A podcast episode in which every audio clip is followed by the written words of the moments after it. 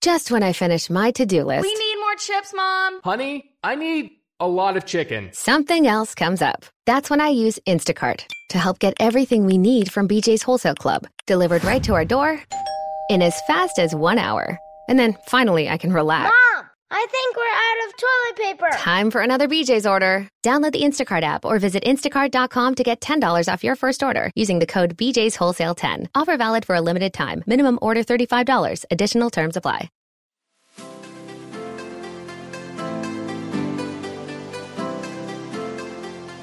Ei, gente, olha só. Lembra que eu gravei com a Rita e deu problema no microfone? Com o Vitor, eu estava lá no mesmo dia no hotel, junto com o Vitor e a Rita. Não deu o mesmo problema na mesma gravidade, mas o meu áudio ficou um pouquinho mais baixo. Mas a voz do Vitor, essa voz deliciosa, vocês vão amar e vão entender um pouquinho sobre a pauta do veganismo. Então, Fiquem aí com a doutora Drag. E se você chegou aqui agora e não sabe o que está acontecendo, olha só. O Doutora Drag é um spin-off do HQ da vida. E essas gravações externas não são o nosso padrão do podcast. Então, se você não gostar um pouco dessa voz com baixinha, ficou um pouco baixinha, não saia, não suma, pode ficar aí. Vá lá nos programas do HQ da vida que você vai amar a nossa qualidade, porque nós somos aqui bichas, travestis, trans, bissexuais, tops e tops não, porque quem fala top não é top, né? Mas anticapitalistas e temos um projeto maravilhoso feito por LGBTs. Então confiram aí e se agraciem com esse áudio dessa voz maravilhosa do Vitor, que inclusive também é podcaster lá do Hora do Abacate. Enfim, ouçam e curtam.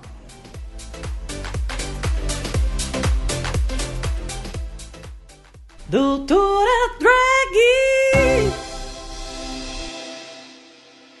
Olá pessoal, hoje a gente está fazendo aqui uma parceria, que eu acho melhor do que colar. e hoje vamos falar sobre veganismo. É, eu não sou vegano, é, queria ser vegano, é, estou é, out of drag porque já daqui a pouco a gente, eu vou viajar para minha cidade novamente, eu estou em São Paulo e eu conheci o Vegano Vitor, Uhum, que uhum. tem um canal chamado Vegano Vitor. Bem fácil, bem fácil. E aí eu falei assim, vamos bater um papo para as pessoas entenderem um pouco da pauta do veganismo. Porque, por exemplo, eu acompanho os veganos, eu entendo da pauta Uhum. dos veganos, porém é, eu vejo as pessoas, sobretudo debate de internet, tudo é muito superficial, né? Muito superficial e muito emocionado, muito Isso. apaixonado. E eu vejo as pessoas falando que veganos são pessoas que às vezes podem ser pessoas racistas, pessoas que não estão nem aí para os seres humanos, que ficam, cuidam tanto dos animais que esqueceram da humanidade. Aham. E bem, todos os veganos que eu conheço não são assim. Que bom, que bom, acho que. Eu só conheço veganos legais. Porque todos os veganos que eu conheço, gente, são veganos que ligam veganismo com a pauta política. São Aham, veganos aham. de esquerda, não são veganos liberais, inclusive. Uhum. E aí eu trouxe o Vitor para conversar com vocês, porque a gente precisa alinhar esse discurso as pessoas entenderem que não é uma coisa solta, né? Não, total. E uma coisa que eu acho que tem que. Primeiro, você começou a assistir esse vídeo, ouviu falar, você viu no título que é veganismo, não, não vai embora, continua assistindo, calma, calma.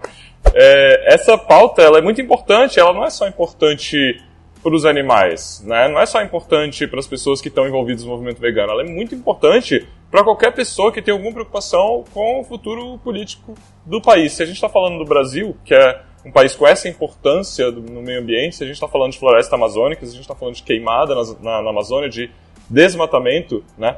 É, a gente tem que ver, eu acho que a, a gente da esquerda, né, todas as pessoas da esquerda, tem que ver o veganismo como um aliado, como uma pauta aliada. Da mesma forma que eu defendo que os veganos e o movimento vegano, as veganas, tem que ver a esquerda, tem que ver o MST como um grupo aliado também.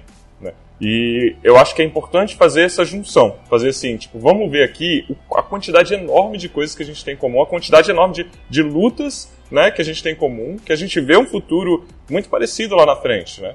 O, a questão é que muitas vezes eu percebo que as pessoas se sentem julgadas quando chega algum vegano perto ou quando vê algum vegano falando. E eu, eu sei disso porque eu me senti assim também. Então, é importante a gente perder, quebrar essa parede assim do julgamento, porque essa não é a intenção. A intenção nunca é eu falar assim, nossa, comendo esse, esse pedaço de cadáver? Coisa, você é um assassino. tipo, não é essa a intenção nunca. E nós Sabe? carnistas fazemos isso, né? Por que você não tá comendo carne? Uhum, e a uhum. gente fica sempre questionando as pessoas, deixa as pessoas comerem o que elas quiserem, mas depois a gente tem que pensar por que, que vocês estão comendo e por que, que existe uma pauta, né? Então, assim, se fosse pra gente determinar e, e, e colocar sucintamente o que, que é o veganismo para as pessoas entenderem. Uhum. Tá, o veganismo ele é definido, né, foi definido lá na Inglaterra como um estilo de vida que busca eliminar, na medida do possível e do praticável, todas as formas de exploração animal das nossas vidas, seja para vestuário, entretenimento, testes, né? É, só que eu, eu não, não concordo tanto com, com essa definição, porque eu acho que ela é uma definição limitada. Veganismo não é só um estilo de vida. Eu acho que estilo de vida é tipo você ser sofista, você ser roqueiro, você ser nerd, gamer, sabe? O, o, o, veganismo ele é um posicionamento político, é um posicionamento ético, é um posicionamento moral que a gente defende que a gente não deve tratar outras espécies como inferiores, como objetos, sabe?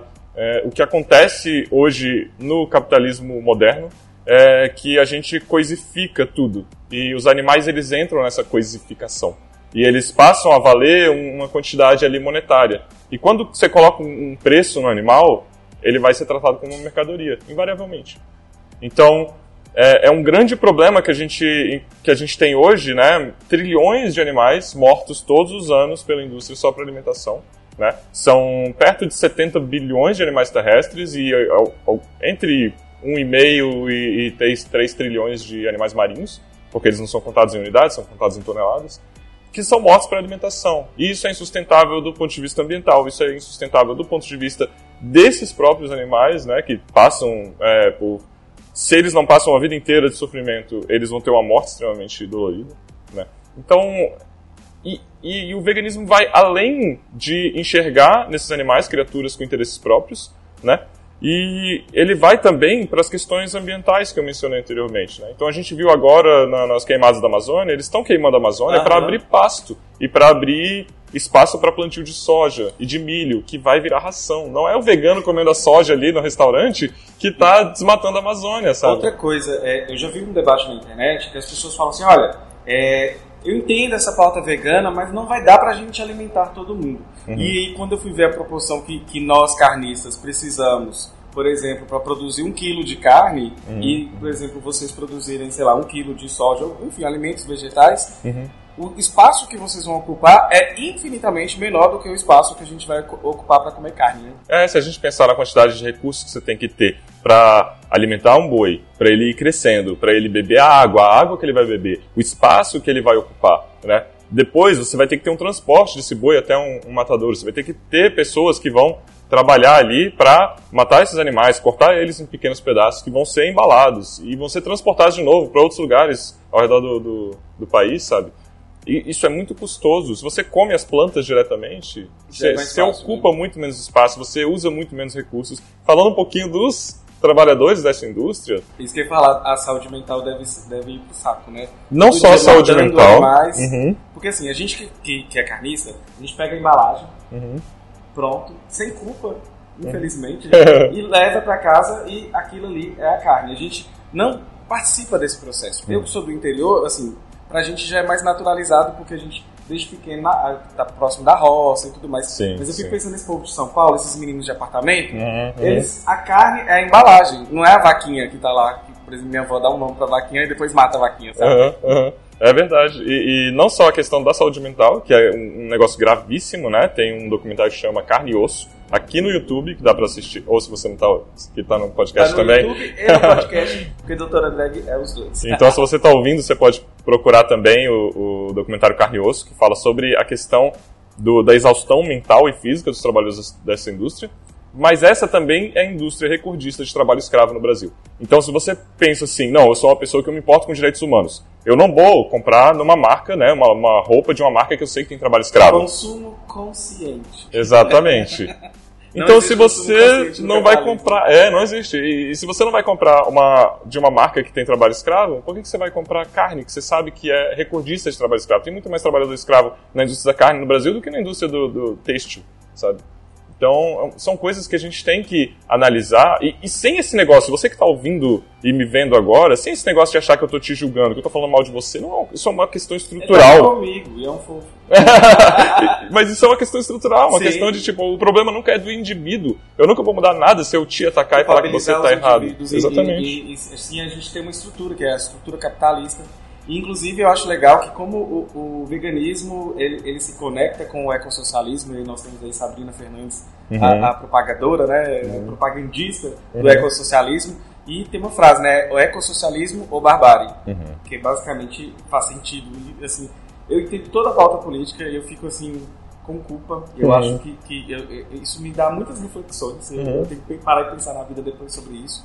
Mas é, o veganismo então ele está conectado com tudo. A gente, você falou de Amazônia, você falou de trabalho, de trabalhadores, tra- é, trabalho análogo ao escravo. É, nós falamos é, de, ah, você não falou de MST também. tem MST, tem com justamente. MST. Então, tem uma, é, uma pessoa maravilhosa, Sandra Guimarães, tem um blog que chama Papa, Papa Capim. Se você está ouvindo, você já ouviu ela aqui no programa sobre Pink Wash. E se você está assistindo, vá lá no feed do HQ da Vida. Pronto. Ela, ela, ela defende muito essa, essa junção desses dois movimentos, o movimento MST, o movimento né, contra a concentração fundiária, contra a bancada ruralista, Aham. né? E o, como a gente falou das questões ambientais, o veganismo está super alinhado com isso, sabe? Se você quer um país onde não, a gente não tenha grandes fazendas e que a gente vai ser sempre um país de exportação de commodities, que a gente vai ser sempre a grande fazenda do mundo, né? A gente tem que começar a pensar novas maneiras de se alimentar, que envolvem agrofloresta, que envolvem permacultura, que envolvem um cuidado com a terra, que é um cuidado que o MST tem, não é à Aham. toa que, que eles são o maior exportador de, de arroz orgânico do mundo, né? o maior produtor de, de arroz orgânico do mundo. É, a gente tem que encontrar maneiras de, de unir essas pautas. E a gente tem que começar a enxergar o churrasco como desmatamento. Sabe? A gente tem que começar a enxergar o churrasco como violência. Não como não, não uma violência só com o animal. Isso eu acho que para mim é muito importante, claro. Mas vai muito além. É a violência com o trabalhador que está nessa indústria. É a violência com a terra, né? É a violência política que, que hoje a bancada ruralista tem o poder que tem porque as pessoas consomem carne, porque as pessoas estão comprando, porque isso é extremamente lucrativo, né? E a gente tem que começar a ver. Então, uma das coisas que eu acho que é muito, muito importante nesse sentido é buscar comprar de produtores locais orgânicos. Eu sei que isso não é a realidade para todas todos. as pessoas, mas quem pode, deve fazer isso. No interior é mais fácil, inclusive. É. No interior a vida acho que é um pouco mais leve do que em São Paulo. Uhum. É, olha só, então, inclusive isso acho que vai, vai de encontro ao combate do veganismo liberal, veganismo classista, porque sim, Uhum. essas pessoas existem, mas essas pessoas elas não são é, o suprassumo do que é de fato a, a pauta do veganismo. né? É, existe uma disputa dentro do movimento, inclusive, sobre o que realmente é, o que significa o veganismo, o que significa ser vegano, né? Então existem pessoas dentro do movimento que falam, não, veganismo é só pelos animais. E eu sempre tento lembrar essas pessoas que seres humanos somos animais. Nós somos animais também, mas a gente é só uma espécie no meio de milhares e milhares de outras espécies. né? Então acho que a gente tem que começar a enxergar outras espécies como merecedoras de, de respeito, como merecedoras né, de direitos básicos, direito à liberdade, direito de estar pré- próximo das pessoas que, do- dos seres que elas têm interesse em estar, né? E, e a gente também tem que enxergar a nossa própria espécie como merecedora de, de respeito e direitos também. né? E, e isso está muito junto, essas pautas estão muito, muito conectadas. E eu percebo que é comum que as pessoas venham até mim brigar comigo quando eu faço algum tweet xaropando, é, al- algum tweet né, falando sobre a questão do- da libertação animal e tal. E as pessoas vêm brigar comigo e eu começo a questionar essas pessoas sobre é, o quão importante elas acreditam que é a gente lutar pela soberania alimentar. E o quão importante elas, elas acham que é a gente lutar contra a concentração fundiária. E aí a gente vai chegando num acordo, elas vão percebendo, Vai cara, esse cara não é meu inimigo, esse cara não é um cara que está promovendo apenas é, produtos veganos extremamente caros, processados. Esse é um cara que, que pô, tem a ver comigo e que está falando coisas que fazem sentido para mim. É, é essa conexão que eu quero criar, sabe?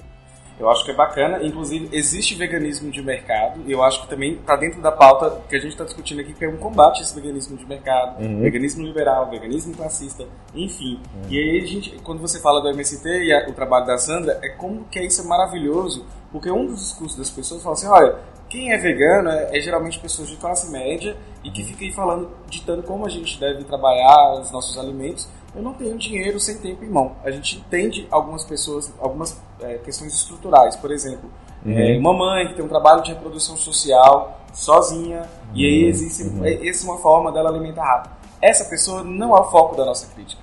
Não, não. Inclusive, essa pessoa é uma pessoa que está em prol da luta, né? Ela está lá sozinha, sendo mãe solo, tendo um trabalho de reprodução social. Ou seja, não, é essas, não são essas pessoas que a gente talvez está querendo atingir, mas pode, atra- é através do, do tipo de trabalho que a Sandra faz, aí eu acho que o foco fica bacana. Total, é. De, as pessoas sempre falam, ah, vai falar isso aí de veganismo? Pra mãe que tem cinco filhos e mora no interior e tem que, que criar as galinhas, não sei o quê. Eu, tipo, não, não vou falar isso pra ela. Não. Não é ela que tá, que tá financiando essa indústria gigantesca, sabe? Eu, tô falando para as pessoas que têm acesso, as pessoas que têm condições de ir em mercados, em feiras, né? E estão escolhendo fazer exatamente o contrário pelo, pelo paladar, basicamente. Né? E aí, é, uma outra questão que é importante também, é, é muito pretensioso, seria pretensioso da minha parte eu dizer para as pessoas que, que moram em periferia, que são marginalizadas, é, o que, que é certo e o que, é errado nesse sentido. E é por isso que é importante o trabalho de pessoas que já estão fazendo isso. Pessoas periféricas que estão fazendo isso na periferia. Sim, favela orgânica, Uhum. um trabalho maravilhoso. Tá aí com. Tava quase, não sei se bateu a meta, porque era tudo ou nada. Hum. E, Tava nos últimos dias. Uhum. Enfim, eu acho que existe uma, uma militância de esquerda que está fazendo trabalho que a gente sempre insiste, trabalho de base, Uhum. está lá, e isso é maravilhoso. Existem essas iniciativas e existem lugares que ainda não chegou. E onde a esquerda não chegou, a gente sabe quem está chegando. Né? Sim, total, total. Então eu até depois, se você quiser, eu vou te passar vários perfis. Tem vegano periférico, tem é, veganismo da quebrada, tem logo eu vegana pobre, tem uma série de Olha que perfis que estão né, desmistificando essa questão do veganismo elitista. Então vou mandar tudo certinho pra galera que quiser seguir. pra vocês, gente. Muito importante. Vitor, foi um prazer bater um papo com você. Foi igualmente. É, desde a primeira vez que eu, que eu conheci o seu canal, adorei as ideias. É, eu acho que de uma forma leve a gente começa a, a, a cutucar. Eu acredito que você deve ter recebido vários feedbacks de pessoas que começaram a pensar sobre veganismo a partir do seu trabalho, né? Sim, sim. Enfim, muito. sinto-me cutucado e eu acho isso maravilhoso, gente. É importante, sem incômodo não tem evolução. Se a gente passar a vida inteira sem se incomodar com nada, a gente vai ser sempre a mesma pessoa ali, não vai mudar nada, não vai evoluir. Sim. Então, é importante a gente sentir um incômodo pra, né, quebrar esses preconceitos. Então, eu falo por mim, eu passei por tudo isso. Eu não nasci vegano e, e faz, o quê? Três anos e pouco que eu sou vegano. Não é perto da minha vida de 30 anos, é quase nada. Então, É, você tem mais tempo pra frente do que Uhum. pra trás, né? sim. Enfim, gente, é isso. Vai lá no canal do Vitor. E você que tá ouvindo, porque também isso é um podcast, aí você também pode acessar, acessar a Hora do Abacate. Hora do Abacate, Hora do podcast, Abacate, que eu podcast. gravo com a minha companheira, Bárbara Miranda. Desse outro lado. e o canal Vegano Vitor, no Twitter Vegano Vitor, no Instagram Vegano Vitor. E para quem quiser também ainda ouvir uma questão interseccional de feminismo e veganismo, Outras Mamas Podcast. É, é incrível. Enfim, gente, é isso. Um beijo. Tchau, Tchau, tchau. Obrigado.